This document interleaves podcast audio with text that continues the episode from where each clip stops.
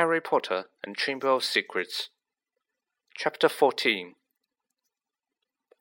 All students will return to their house common rooms by six o'clock in the evening. No student is to leave the dormitories after that time. You will be escorted to each lesson by a teacher. No student is to use the bathroom unaccompanied by a teacher. All further Quidditch training and matches are to be postponed there will be no more evening activities.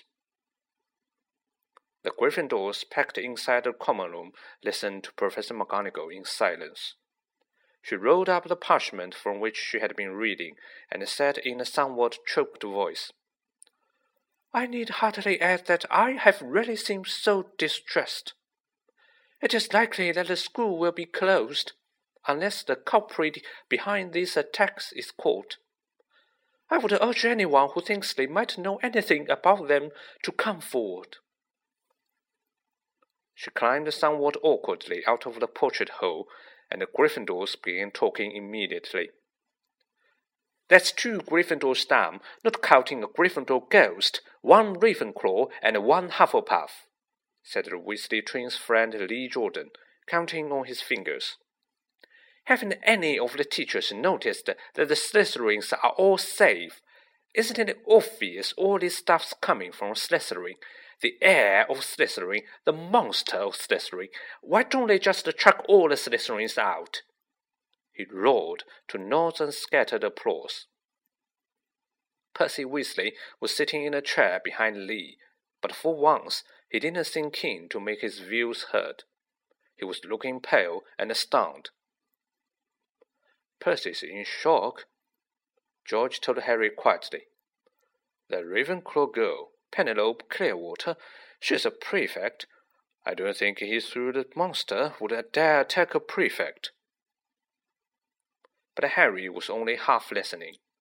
He didn't seem to be able to get rid of the picture of Hermione lying on the hospital bed as though carved out of stone and if the culprit wasn't caught soon, he was looking at a lifetime back with the Dursleys. Tom Riddle had turned Hagrid in because he was faced with the prospect of a Muggle orphanage if the school closed. Harry now knew exactly how he had felt. What are we going to do? said Ron quietly in Harry's ear. Do you think they suspect Hagrid We've got to go and talk to him, said Harry, making up his mind. I can't believe he's, it's him this time, but if he set the monsters loose last time, he'll know how to get inside the Chamber of Secrets, and let us start. But McGonagall said we've got to stay in our tower unless we're in class. I think, said Harry, more quietly still, it's time to get my dad's old cloak out again. Harry had inherited just one thing from his father a long and silver invisibility cloak. It was their only chance of sneaking out of the school to visit Hagrid without anyone knowing about it. They went to bed at the usual time, waited until Neville, Dean, and Seamus had stopped discussing the of Secrets, and finally fallen asleep. Then got up, dressed again, and threw the cloak over themselves. The journey through the dark and deserted castle corridors wasn't enjoyable. Harry, who had wandered the castle at night several times before, had never seen it so crowded after sunset. Teachers, prefects, and ghosts were marching the corridors in pairs, staring around for any unusual activity. Their invisibility cloak didn't stop them making any noise and there was a particularly tense moment when Ron stubbed his toe only yards from the spot where Snape was standing guard. Thankfully, Snape sneezed at almost exactly in the moment Ron swore. It was with relief that they reached the oak front doors and eased them open. It was clear, starry night. They hurried towards the lighted windows of Hagrid's house and pulled off the cloak only when they were right outside his front door. Seconds after they had knocked, Hagrid flung it open. They found themselves face to face with him aiming a crossbow at them. Fang, the boarhound, the bullhound barking loudly behind him. Oh, he said, lowering the weapon and staring at them. What are you two doing here? What's that for? Said Harry, pointing at a crossbow as they stepped inside. Nothing, ah, nothing, Hagrid muttered. I've been expecting. Ah, it doesn't matter. Sit down. I'll make you tea. He hardly seemed to know what he was doing. He nearly extinguished the fire, spilling water from the kettle on it, and then smashed the teapot with a nervous jerk of his massive hand. Are you okay, Hagrid? Said Harry. Did you hear about Hermione? Oh, I heard all right, said Hagrid, a slightly break in his voice. He kept glancing nervously at the windows. He poured them both large mugs of boiling water. He had forgotten to add tea bags, and was just putting a slab of fruit cake on the plate when there was a loud knock on the door. Hagrid dropped the fruit cake. Harry and Ron exchanged panic-stricken looks, then threw the invisibility cloak back over themselves and retreated into a corner. Hagrid checked that they were hidden, seized his crossbow, and flung open the door once more. Good evening, Hagrid. It was Dumbledore. He entered, looking deadly serious, and was followed by a second, very odd-looking man. The stranger was a short, portly man with rumpled grey hair and an anxious expression. He was wearing a strange mixture of clothes a pink striped suit, a scarlet tie, a long black cloak, and pointed purple boots. Under his arm he carried a lime green bowler. That's Dad's boss, Ron breathed. Cornelius Fudge, the Minister of Magic. Harry elbowed Ron hard to make him shut up. Hagrid had gone pale and sweaty. He dropped into one of his chairs and looked from Dumbledore to Cornelius Fudge. Bad business, Hagrid, said Fudge, his rather clipped tones. Very bad business. Had to come four attacks on Muggle bones. Things have gone far enough. Ministry's got to act. I never, said Hagrid, looking imploringly at Dumbledore. You know I never, Professor Dumbledore, sir. I want it understood, Cornelius, that Hagrid has my full confidence, said Dumbledore, frowning at Fudge. Uh, look, Albus, said Fudge uncomfortably. Hagrid's records against him. Ministry's got to do something. The school governors have been in touch. Yet again, Cornelius, I tell you that taking Hagrid away will not help in the slightest, said Dumbledore. His blue eyes were full of a fire Harry had never seen before. Look at it from my point of view, said Fudge, fidgeting with his bowler.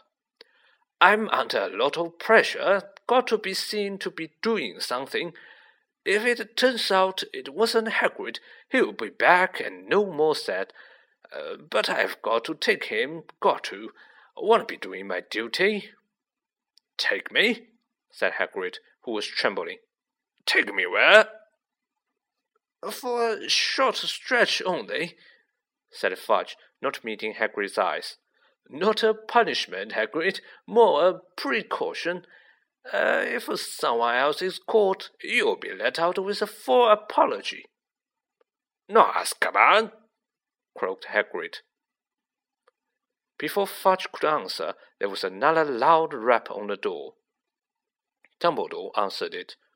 It was Harry's turn for an elbow in the ribs. He had let out an audible gasp.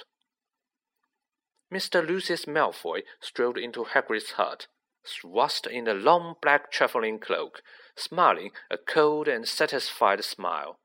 Fang started to grow. Already here, Fudge, he said approvingly. Good, good. What are you doing here? said Hagrid furiously. Get out of my house! My dear man, please believe me, I have no pleasure at all in being inside your. Ah, do you call this a house? said Lucius Malfoy, sneering at as he looked around the small cabin. I simply called at a school and was told that the headmaster was here. And what exactly did you want with me, Lucius? said Dumbledore. He spoke politely, but the fire was still blazing in his blue eyes.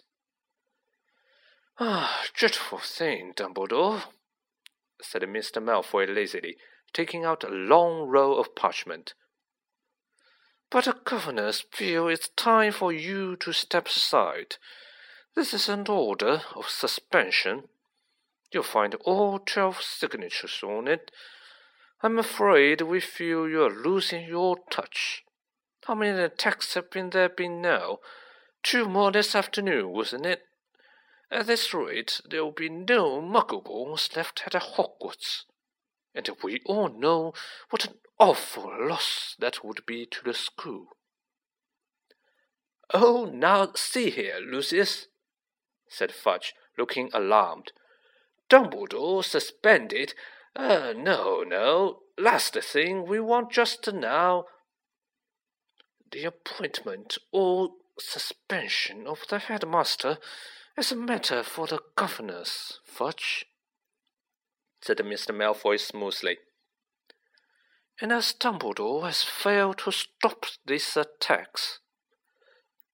Now look, Lucius, if Dumbledore can't stop them, said Fudge, whose upper lip was sweating now. I mean to say, who can? That remains to be seen, said Mr. Malfoy, with a nasty smile. But as all twelve have voted. Hagrid leapt to his feet, his shaggy black head grazing the ceiling. And how many did you have to threaten and blackmail before they agreed, Malfoy, eh? he roared. Dear, dear, you know, the temper of yours will lead you into trouble one of these days, Hagrid, said Mr. Malfoy. I would advise you not to shout at an Azkaban guards like that. They won't like it at all. You can't take them Dumbledore, yelled Hagrid, making Fang the boarhound cower and whimper in his bucket. Take him away, and the Muggleborns won't stand a chance. They'll be killing Snape. Calm yourself, Hagrid, said Dumbledore sharply. He looked at Lucius Malfoy. If the governors want my removal, Lucius, I shall of course step aside. Uh, but, stuttered Fudge. Now, growled Hagrid. Dumbledore had not taken his bright eyes off Lucius Malfoy's cold grey ones. However, said Dumbledore, speaking very slowly and clearly, so that none of them could miss a word, you will find that I will only truly have left this school when none here are loyal to me. You will also find that help will always be given at Hogwarts to those who ask for it. For a second, Harry was almost sure Dumbledore's eyes flickered towards the corner where he and Ron stood hidden. Admirable sentiments, said Malfoy, bowing.